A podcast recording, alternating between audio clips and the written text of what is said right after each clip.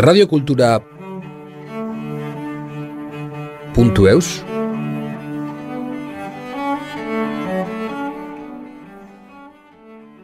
Beltzane Obanosek kulunka Feldenkrais izeneko gunea ireki du aurtin.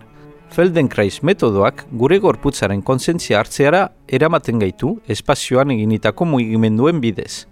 Erreportaiunen bigarren partean, metodoaren sortzailearen historia eta nola deskubritu zuen disiplina azaltzen digu beltzanek.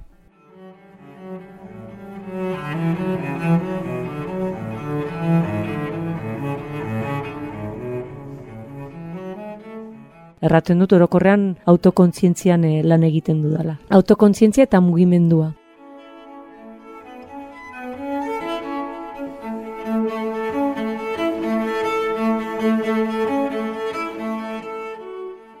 Beltzane naiz, aurtin bizi naiz eta gaur egun lan egiten dut Feldenkrais metodoa irakasten eta jendea laguntzen haien budgetaren kudeatzen.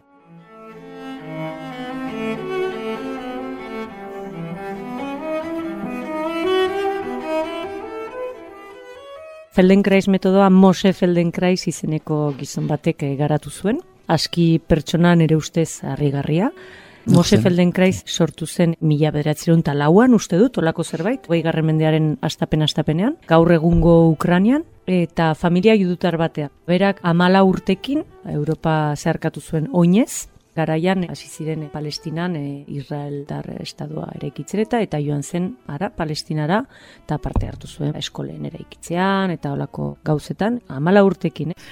Palestinan zegoela hasi zen ezagutzen borroka arteak edo arte martzialak. Eta gustu hartzen, interesatzen, e, gorputzaren erabilerarekin eta nolabait e, kuriositatea handia zuen horren inguruan. Egiten zuen ere futbola. Eta Ustot, importantea dela hori aipatzea, eta futbolean jostatzen izan zuen bere lehen belauneko lesioa. Eta askoren ustez, hor piztu zen nolabait zerbait gero Feldenkrais metodoa ekarriko zuena, ez berak izan zuen arazo horrengatik.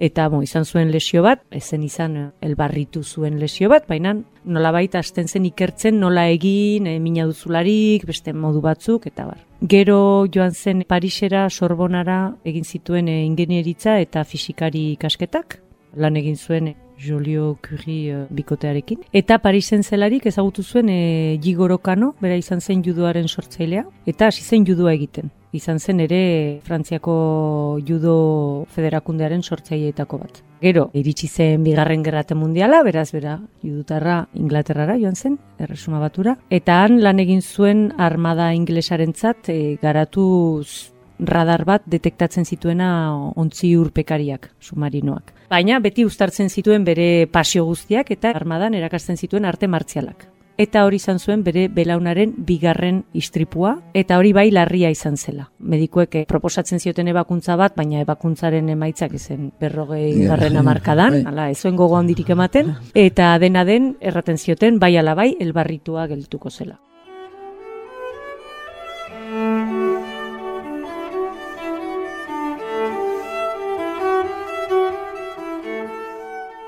Beraz, hasi zen, ja, gehiago sakontzen gorputzaren erabilera horretan, baita norberaren ezain beste sendatzeko, baina Feldenkrais metodan ez dugu sendatzearen logika bat, baizik eta hobekuntzaren logika bat. Nola hobetu egiten duzuna, ez? Hor bai izan zela ja benetako hasiera metodoarena ikertu zituen beste metodo somatikoak, Alexander metodoa. Beste metodo somatiko bada ikertu zuena biziki laguna zen Eriksonekin hipnosiaren zera. Beti kuriositate handiko gizona, ikertzailea, zientifikoa, eta horrela poliki-poliki garatu zuen bere metodoa, hasi zena erakasten berrogeita margarren amarkadan Israelen, eta gero estatu batuetan, eta Europan, eta ja hasi zen uste dut lehen irakasleak formatzen irurogei garren amarka, eta gero biziki garatu da herrialde batzuetan, beste batzuetan gutxiago, Euskal Herrian ez da biziki ezagutua, mm. estatu frantsesean eta espainiarrean ez da ere, baina Alemanian super zabaldua da.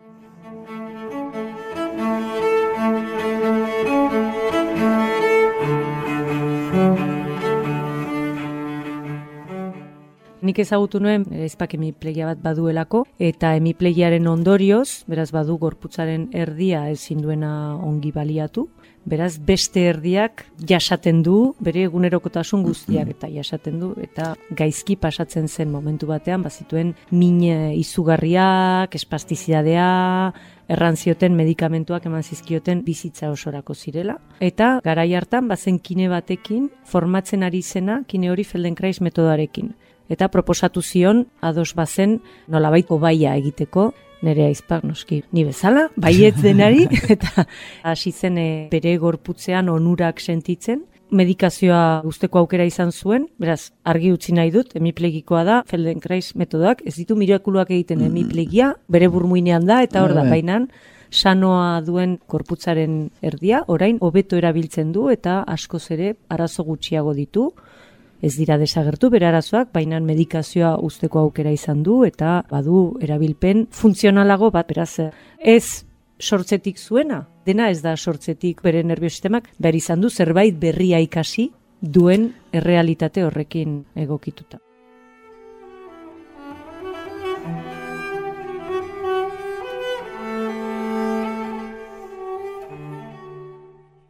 Alde batetik bada zerbait errekuperatzea, jadanik bagenuena, txikitako hori, Eta gero, kasu batzuetan, nun eh, txikitako hori ezin baitu zuzurean kakerabili, ba ezin dituzuan kakerabili. Beste zerbait, berria, ekarri beharko duzu. Gero, guk ez dugu zuzentzen nahi bez, egiten duguna ez da bortxaz txarra.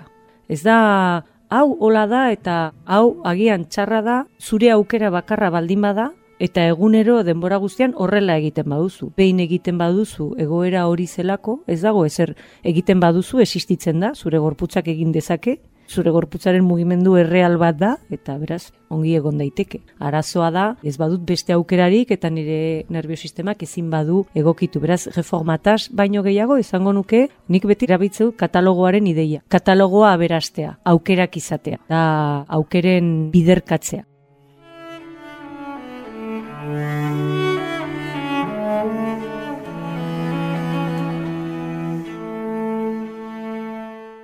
Hasi nuen 2016an Donostian, azken eh, promozioa izan da Donostian, ez da gehiago, momentuz. La urteko formakuntza da, bi urteren buruan emate izute, ez nola esan, diploma o zertifikado mm zerbait, almentzen zaituena talde kurtsoak emaiteko, beraz hasi nintzen 2018an.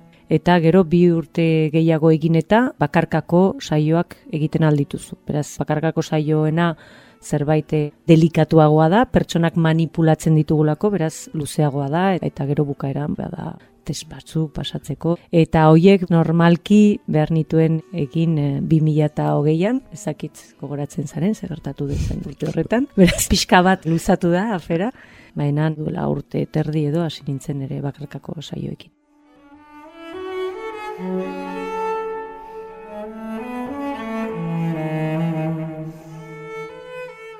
Saio kolektiboetan erranduan bezala nik emate ditut eh, ahozko instrukzioak pertsonek egiten dute. Eramaten dizkiete proposamenak niretzate interesgarriak direnak orokorrean eguneroko bizitzarentzat, e, baliatzen alko dituztenak, baina ez da zerbait pertsonalizatua. Egia da, talde bat ezagutzen dudanean, pentsatzen dudala ikasleei, bai, hori eramango dut, e, berak baitu arazoak ezakin don, eta bainan orokorra da denek jasotzen dute gauza bera. Eta haiek egiten dute esplorazioa hori interesgarriena da nolabait autonomoa bilakatzea, ikasten duzulako zure gorputza entzuten esplorazioa egiten eta bar, baina egia da gero badirela batzutan arazo pertsonalago eta zehatzago batzuk behar dutela zerbait joaten dena gehiago hortara eta zerbait sakonagoa.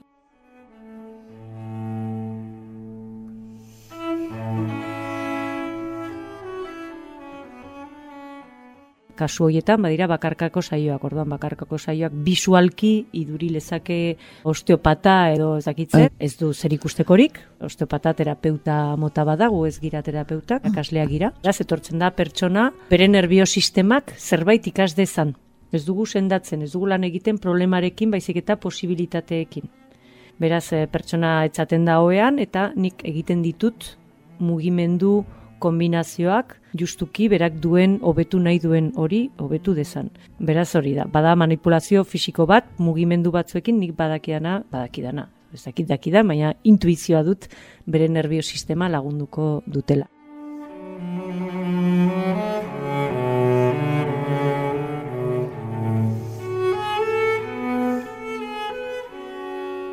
Hor zehaztu nahi nuke, hori nirea pertsonala da, baina askotan egiten dudana, eta errandudan ez, ez dugula lan egiten arazoarekin, garela jendarte batean hainitzetan pentsatzen duguna arazoari. Zein da arazoa? Konpondu nahi dudan arazoa. Etortzen bazira lepoarekin blokeatuta, ez dizut lepoa ukituko, zure lepoa hor momentu horretan alarma gorrian da. Beraz agian joan naiz oinetara, eta agian oinetan egingo dudana lepoa hobetuko izu, baina ez naiz ni konzentratua lepoan gertatuko da edo ez da gertatuko baina saiatuko naiz, oina agian lepoa blokeatua bauzu, bagian beharrituzu oinarriak beste nonbait, eta beraz saiatuko naiz zure egunerokotasuna hobetzen, baina beste bide batzuetatik, ez dut sendatzen. Eta initzetan jendea etortzen delarik, eta nik galdetzen diet, zer hobetu nahi duzu, erraten diate, badut mina bizkarrean. Eta orduan nik galdetzen diet, ah, eta nahi duzu mina hobeto izan, mina hobea izatea edo. Eta ez dugu pentsatzen benetan, ez zer hobetu nahi, ez zer hobetu nahi duzu, ez duzu mina hobetu nahi. Mm sentitzen dut adibidez gidatzerakoan beraz eh, hobetu nahi dut nire gidatzeko maneraz eta sentitzen dut tiratzen didala agian. Orduan nik e, ikertuko ditut gidatzearen elementu mugimendu eta behar berdinak eta ikusiko dut momentu horretan zer mezu pasatzen aldiodan funtzio hori hobetzeko. Funtzioak hobetzen ditugu ez ditugu arazoak hobetzen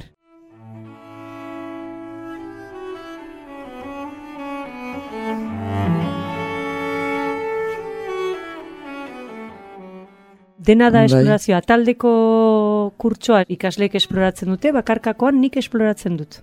Eta banoa ara, hobetzen dut hori, gero banoa beste leku batea, saiatzen nahi hobetzen, ah, berak ez du nahi, beraz, banoa beste non baitera, eta banoa informazioa pasatzen leku ezberdinetatik, ikusten noanaren arabera. Ez ditugu gauza eraikiak, hola direnak, mundu guztiarentzat ez dago formula magikorik, bere nervio sistemak informazio bat ematen dit, eta ni horren arabera, banoa egokitzen nire lana. Denbora guztian ikertzailea gara, eta ez da justuki harrigarria ikusiz garatu zuen pertsona, ez, la ikertzaile kurioso, eta hortan oinarritua da metodoa, gainera begira nola ikasten duten berriz itzultzen naiz aurren e, adibidera, nola ikasten dute, kuriositatez ah, bai. ikasten dute, eta joaten nahi zara, eta intentzio batekin ere, harrapatu nahi dut lurrean naiz, eta harrapatu nahi dut zerbait, beraz luzatzen dut besoa, eta momentu batean itzuliko naiz, oh, eta deskubritut, oh, nola itzuli bestaldera, eta kuriositateak gidatzen nau.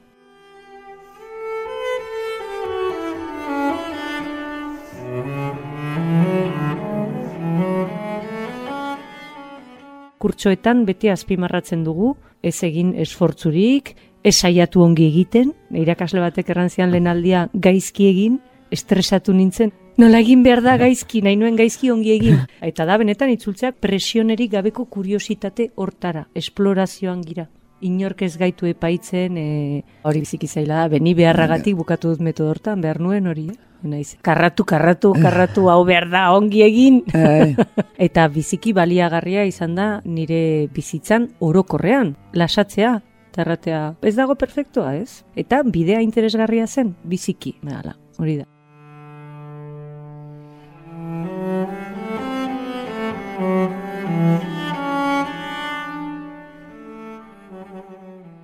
Nik emaite ditut eh, presentzialak e, bidasunen, baitut saioak online orain, ere, norbaitek eh, nahi baitu ikusi baitut. Baut webgune bat, kulunka Feldenkrais. Gero ematen baute interneten beltzane eta Feldenkrais, biak bitxiak direnez, bakarrik nire gainean erortzen aldira. Gero bakarkako saioak nire etxean gelatxo bat egokitu dut eta aurtin egiten ditut. Bialtzen ditut ere, norbait interesatua baldin bada, iru minututako saio txikiak egunero, grabatutako audioak dira, gauza txiki bat egunero gehitzeko, zure bizitza poliki-poliki, hobetzeko.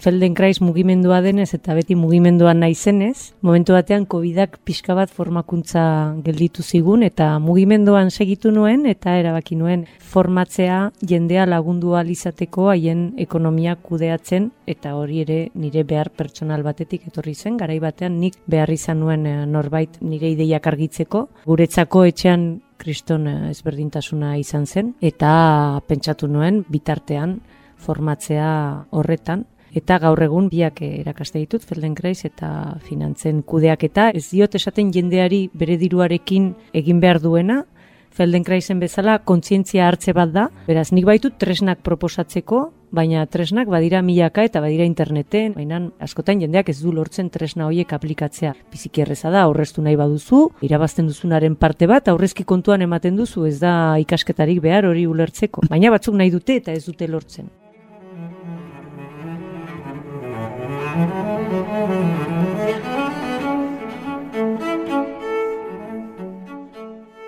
Hor, badira blokeo pertsonalak, badira argitasun gutxi gure bizitzako benetako helburuekin e, eta bada nolabait ba, automatismo zerbait bizitza automatiko batean sartuak gira eta ez gira benetan kontziente gure benetako helburuetaz eta zein den amesten dugun bizitza hori eta behin helburuak emanda, behin amets eginda eta jakinda zertarako egingo nukeen hori, eta askotan ez dugunean egiten, da agian bakigu zergatik, baina ez dakigu zertarako. Eta zertarako hori argi dugularik eta biakatzen da nolabait. Ez gustatzen hainbeste esatea helburu bat, zenta helburu batetara iristen zarenean bukatua da, baina biakatzen da norabide bat. Eta norabidea duzularik, biziki erresa da, kasu hortan tresnak aplikatzea. Bauzu motivazio hori, ilusio hori, bauzu orduan nolabait e, laguntzen ditu talde batetik bide hori topatzen eta gero tresnak proposatzen.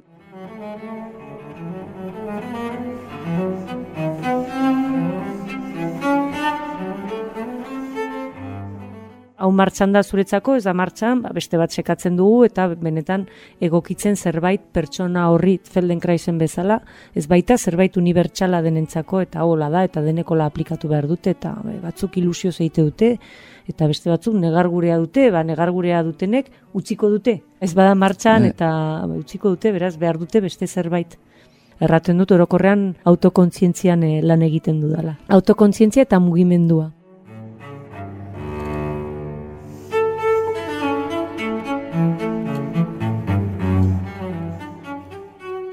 Mets bat da euneko eunean e, nire egunerokotasuna dedikatzea bakarrik esan nahi dute aktivitate jarduera bezala bakarrik e, Feldenkrais metodoari.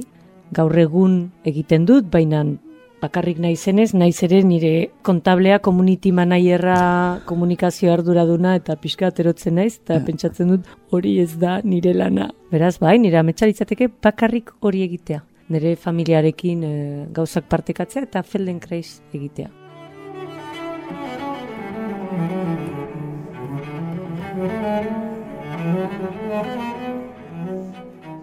Radio Kultura